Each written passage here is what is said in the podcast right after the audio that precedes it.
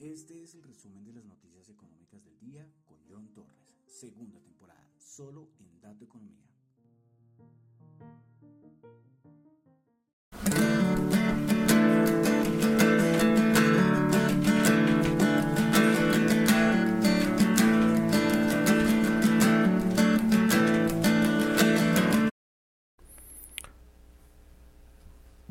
Buenas noches a todos. Nuevamente, el tercer intento para poder grabar el programa de hoy.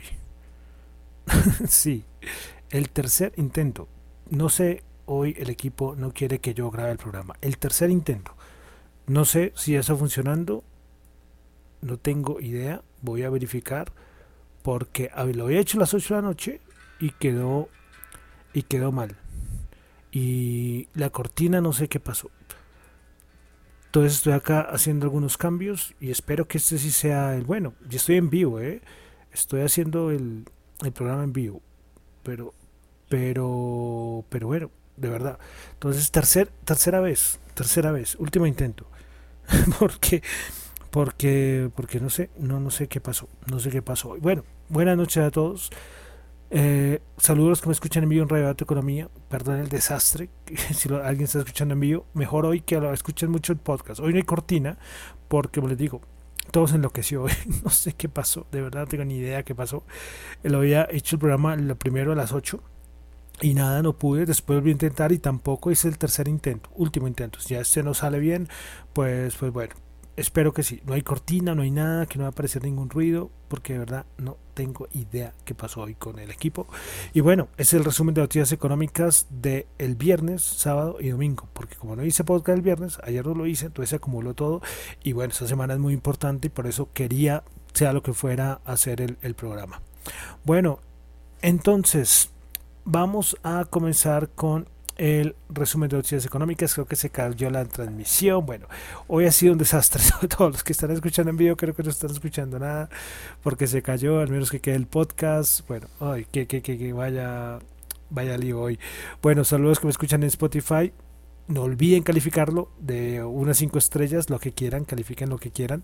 No hay ninguna obligación ni de 5 estrellas ni de 4. Hombre, si no les gusta, pues colocan una. Eso no hay problema, esos son libres. También en Apple Podcast pueden calificar y en YouTube pueden suscribirse, colocar o dejar cualquier comentario. Bueno, recuerden que lo que yo digo acá es solamente opiniones personales, no es para nada ninguna recomendación de inversión. Entonces, bueno, vamos al lío porque a ver si esta vez si es, ya me toca volver a repetir todo porque el anterior horrible. Bueno, entonces tuvimos, eh, comenzamos PMIs, comenzamos con los PMI, estamos terminando mes, comenzamos con Australia, PMI de servicios 45, anterior 55.1, bajo hartísimo, y el de manufacturas en Australia 55.3, anterior 57.7. En Japón también tuvimos el PMI de servicios 46.6, anterior 52.1, también bajó, y el de manufacturas 54.6 anterior 54.3. Tuvimos en Europa confianza del consumidor menos 8.5, se esperaba menos 9. Ventas minoristas en el Reino Unido del mes de diciembre, el mensual menos 3.7% y el interanual se ubicó en menos 0.9%. Christine Lagarde también tuvo eh, algunas, algunas declaraciones el, este fin de semana. Eh, viernes y sábado, eh, bueno, es el viernes, eh. pues bueno, voy a recalcar lo siguiente. Primero que todo, para que se Lagarde, el Banco Central Europeo no ve una inflación fuera de control. Lagarde también dijo que los cuellos de botella en la cadena de suministro se están estabilizando y van a seguir estabilizándose en el curso del año. Y dice Christine Lagarde que es poco probable que Europa enfrente la misma inflación que en los Estados Unidos. O sea, ella sigue firme eh, con sus comentarios me parece bien. Eh. o sea, me parece bien. Inflación transitoria, inflación transitoria, inflación transitoria y vamos a ver si se la cumple. La Fed no pudo aguantar, eh, no pudo aguantar con el discurso. Bueno, tema importante, seguimos con Rusia. Últimas noticias que ha pasado, pues que Biden está considerando enviar soldados a Europa del Este. También hay informes que tiene Estados Unidos que Rusia está planeando una acción militar muy importante contra Ucrania y que lo va a hacer en cualquier momento. Y por último, fue una noticia que salió el viernes, pero solamente Fox lo reportó y ahora varios medios ya lo han reportado y es que eh, Estados Unidos, el Departamento de Estado de Estados Unidos está ordenando a las familias en, las, en la embajada en Ucrania y le está ordenando que empiecen a irse y a salir del país lo más pronto que puedan. Como les digo, la situación allá eh, complicadísima, muy pero muy complicada. Pendientes, en cualquier momento, cualquier madrugada nos levantamos con cualquier sorpresa. ¿eh? Bueno, entonces continuamos a América. Tuvimos ventas minoristas en Canadá del mes de noviembre, 0,7%. El, el, mensual, el mensual, se esperaba 1-2%. Bueno, cosita de Estados Unidos es que Georgieva, la presidenta, para la directora del Fondo Monetario Internacional, pues dijo que las alzas de la tasa de, la, por parte de la Reserva Federal podrían frenar la recuperación de muchos sectores. Y hay sectores que se están recuperando muy lentamente, pero una subida de tasas por parte de la Reserva Federal lo va a subir aún más. Bueno, también Georgieva se refirió a la economía china, dijo que también se está desacelerando y que entonces se juntan todas estas cosas y es preocupación para todo el mundo, la economía más importante del mundo en desaceleración. Em, recordemos que el Banco Central chino ya ha tomado medidas desde hace unos días bajando las tasas de interés de ciertos productos en China. Bueno, pasamos a cositas de noticias de mercado rápidamente. Bank of America eh, dijo y se unió también al, al tren este que hay de estimaciones del petróleo y para Bank of America ve el Brent en 120 dólares a mitad de este año, del 2022. Bueno, otra noticia y es que yo en el podcast, creo que fue el miércoles, si no estoy mal, el programa del miércoles dije que eh, Google estaba eh, preparando unas gafas de realidad virtual para todo lo del metaverso y todo esto. Y no, en ese momento tenía que haber dicho era Apple, no Google. Y el problema fue que, o no el problema, lo curioso es que salió la noticia el día de hoy que Google está preparando unas gafas de realidad aumentada. Entonces no era tanto mentira, sino que en ese momento era Apple. Entonces Google se une a Apple y a Meta, es decir, Facebook Meta, en la, preparación de sus gafas de realidad aumentada. Todo esto va a una competencia con lo de los metaversos, uf, tremenda. El proyecto se llama Proyecto Iris, el de las gafas de realidad aumentada que está preparando Google. Bueno, entonces vamos a entrar ya a lo importante que los mercados. ¿Qué pasó el viernes? Viernes tuvimos vencimientos importantes, pero a la vez caídas fuertísimas. Caídas fuertísimas, se perdieron niveles técnicos. Bueno, se perdieron en el momento, pero cuando los niveles técnicos son tan importantes, eh, pueden venir pullbacks. ¿Ok? Y entonces aquí venimos a algo que se está hablando mucho, mucho, mucho por analistas cuantitativos, y es que se podremos presenciar entre este lunes y este martes rebotes muy importantes muy importantes. ¿Por qué lunes y martes? Porque es que el miércoles tenemos a la Reserva Federal. Y lo de la Reserva Federal puede ser que que no es que no sabemos qué va a pasar. es algo que, verdad, todos estamos ahí pendientes qué va a pasar con la Reserva Federal, lo cual es una gran incógnita. Pero entonces el lunes y martes, pues lo más posible por todo el montón de indicadores que hay de sobreventa, lo del HEX, un montón de cosas que indican que tendríamos un gran rebote. Pero ojo, este rebote significa que vayamos a máximos históricos de una vez, ¿no? Porque se ha bajado muchísimo, ¿sí? Pero esto normalmente da rebotes técnicos muy fuertes. Ojo, eso son opiniones personales, después de análisis, pero eso no es ninguna recomendación de inversión, lo aclaro, lo repito, solo les estoy transmitiendo una información. Entonces será muy importante pendientes ¿eh? lo que va a pasar. Eh, lo de la Reserva Federal es importante. Ojo, si no hay rebotes, si la Reserva Federal sorprende al mercado negativamente, pues nada que hacer. Ahí sí huir, porque de ahí abajo eh, las gráficas ustedes los ven, el hueco es, o la caída es enorme, enorme. Pero miraremos a ver si la Reserva Federal le da la estocada al, mercado o va a darle una mano o al menos a calmar un poco los ánimos. Porque es que estas últimas caídas eh, han sido muy fuertes. ¿eh? ¿Y qué habrá descontado el mercado con estas últimas caídas? No tengo ni idea. Porque es que eh, la Reserva Federal todavía no ha subido tasas. ¿sí? Dice que lo más posible es que en marzo ya vaya a ver la primera, pero no ha habido más. Pero claro, el mercado descuenta muchas cosas. Estamos en crash. Recuerden que el jueves yo les comentaba que, que no podía decir que estábamos en crash todavía, ¿sí? Pero el viernes ya la cosa se calentó mucho. Hay algo interesante y es que el último crash que vivimos fue en el 2020, recordemos, el crash de marzo del 2020. Eh, y hay algo interesante comparándolo con lo que está sucediendo ahora. Ustedes saben que el SP500 es un indicador es un índice que, que, tiene por dentro las 500 acciones más importantes. Pero el asunto es que cada una tiene un peso distinto. ¿sí? Facebook tiene un peso, Microsoft tiene un peso, entonces la ponderación es diferente. Pero también hay un ETF, por ejemplo, que, que tiene a todos los índices con la misma ponderación. En el 2020 este índice con la misma ponderación cayó más que el índice con diferentes ponderaciones. Pero si lo vemos ahora, al día de hoy, enero del 2022, pasa lo contrario. El que está cayendo más es el índice de el índice con diferente ponderación y el índice con la misma ponderación de todos los valores con la misma ponderación cae mucho menos, mucho menos. Entonces, ¿por qué se está dando esto? Por el Nasdaq, porque los índices que más pesan en el SP500 son las tecnológicas. Si ustedes han visto lo del Nasdaq, ha sido una caída, una limpieza de mercado, pero, pero, pero que no se la esperaba nadie tan pronto. Es que eso, es lo que yo digo. Se terminó el Santa Rally, el rally de Navidad, y al siguiente día comenzaban las bajadas. Entonces, esto es, es algo importante, es algo importante. Otro es lo de los minoristas que, que los, han, los han, mejor dicho, masacrados.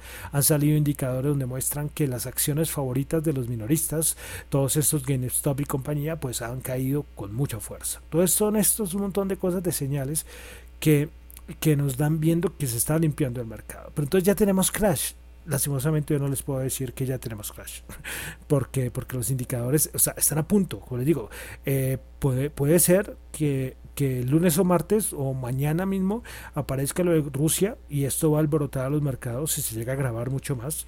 Y podríamos tener también a la Reserva Federal empeorando empeorando todo. Entonces ahí sí nada que hacer. Sería un crash. Ahí sí sálvense quien pueda sí, porque ya estamos a punto, a puntico, puntico, puntico, puntico, pero manteniendo las cosas con calma, los cuantitativos, bueno, eh, analistas, se está viendo, y porque los indicadores así lo muestran, de un fuerte rebote. Ojo, como les digo, un fuerte rebote, pero pero esto, como digo, eso nadie tiene la bola de cristal y puede cambiar en cualquier momento. ¿sí? Hay hechos que, que, que es muy difícil que el mercado los, los, ve. Por ejemplo, lo de Rusia, pues ya se sabe que en cualquier momento estalla, pero el mercado yo creo que no, está pendiente, pero no sé hasta qué punto ya esté afectado. Pues como digo, es una cosa que puede ser que no suceda, ¿sí? Mientras que, por ejemplo, las tasas de interés se sabe qué va a pasar, se sabe qué va a pasar y qué, y qué va a suceder. Bueno, entonces, eso es lo que está pasando en el mercado, muy interesante, muy interesante, pendientes todos, por eso estoy haciendo este podcast por tercera vez, porque, porque tengo que darles la información. Eh, bueno, lógicamente vamos a ver cómo qué, qué acciones más bajaron ni nada de estas cosas, porque esto ya es cuento pasado, lo del viernes, ya toca prepararnos para esta semana.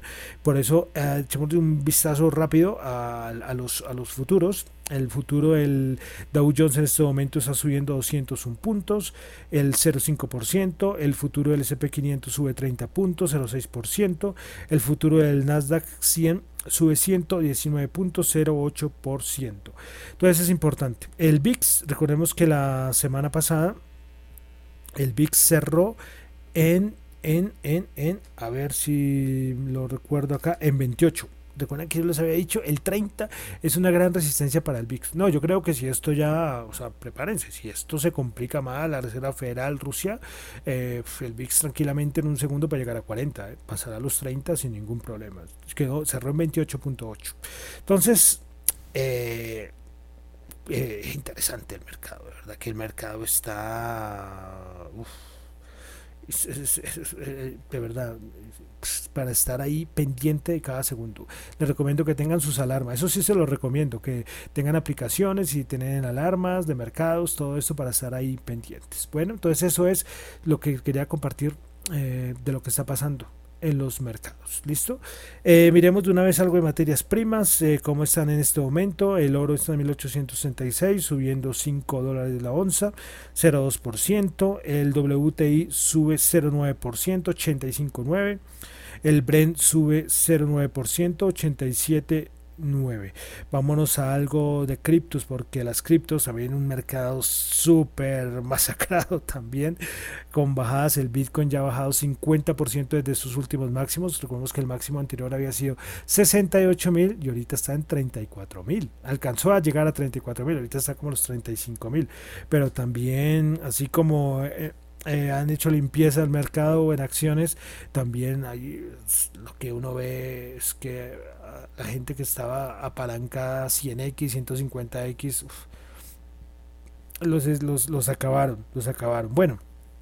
Bitcoin sube 1,1%, Ethereum sube el 1,1%, BNB sube el 2%, Cardano sube el 0,7%, Ripple sube el 2%, Solana baja el 3,3%, Terra sube el 1,9%, Dogecoin sube 1,7%.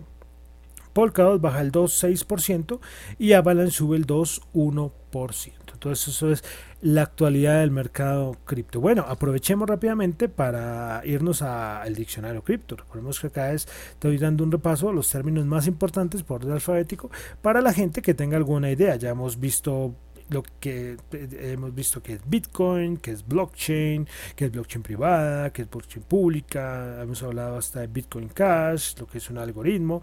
Y bueno, vamos con un término que es un poco sencillo, pero es importante para tenerlo en referencia. Seguimos con la letra B y estamos hablando del bloque Génesis. ¿Qué es el bloque Génesis? Ya habíamos hablado acá de la que blockchain es una cadena de bloques, ¿ok? Eh, pura, programación y en cada cadena de bloques eh, están las transacciones, que son las bases de datos. Pero ¿qué es el bloque Génesis? Pues por allá, en enero 3 del 2009, pues eh, se seminó y apareció el primer bloque de la primera blockchain. ¿Y cuál fue la primera blockchain? La, la blockchain de Bitcoin.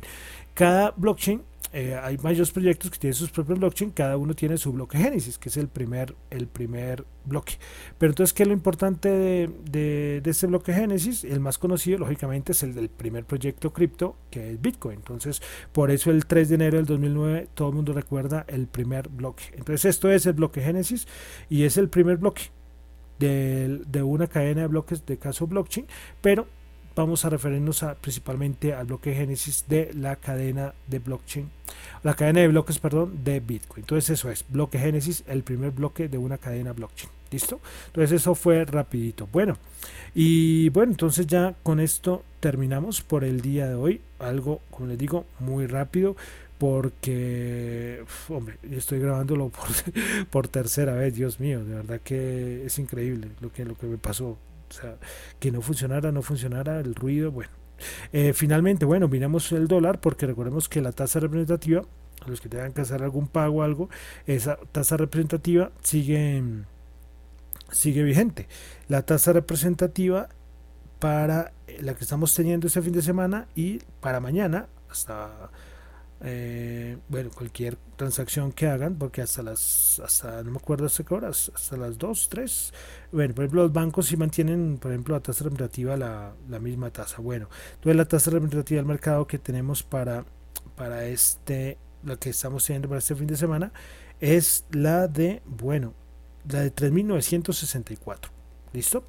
Bueno, entonces con eso termino por el día de hoy el resumen de las noticias económicas.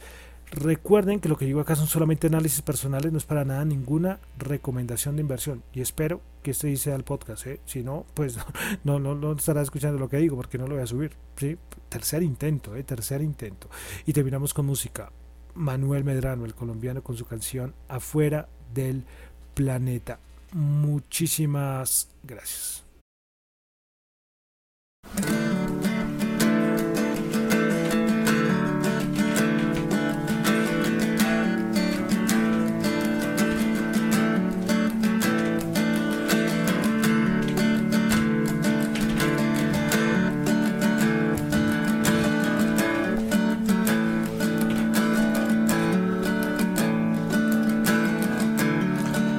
Me siento fuera del planeta y no puedo respirar muy bien. No están tus labios donde los dejé. No fue la vida como la soñamos. Recuerdo el día en el que te besé. Yo estaba loco, pero tú también. Todo brillaba, tus ojos, tu pelo. Todo se movía a mi alrededor y no sabía qué hacer.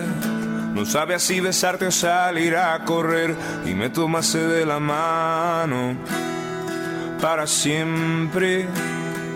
Y ahora sé cuál fue la fuerza que me ató a ti. Corramos juntos, vámonos de aquí a donde tú quieras. Y ahora sé cuál fue la fuerza que me ató a ti. Corramos juntos, vámonos de aquí a donde tú quieras, a donde tú quieras.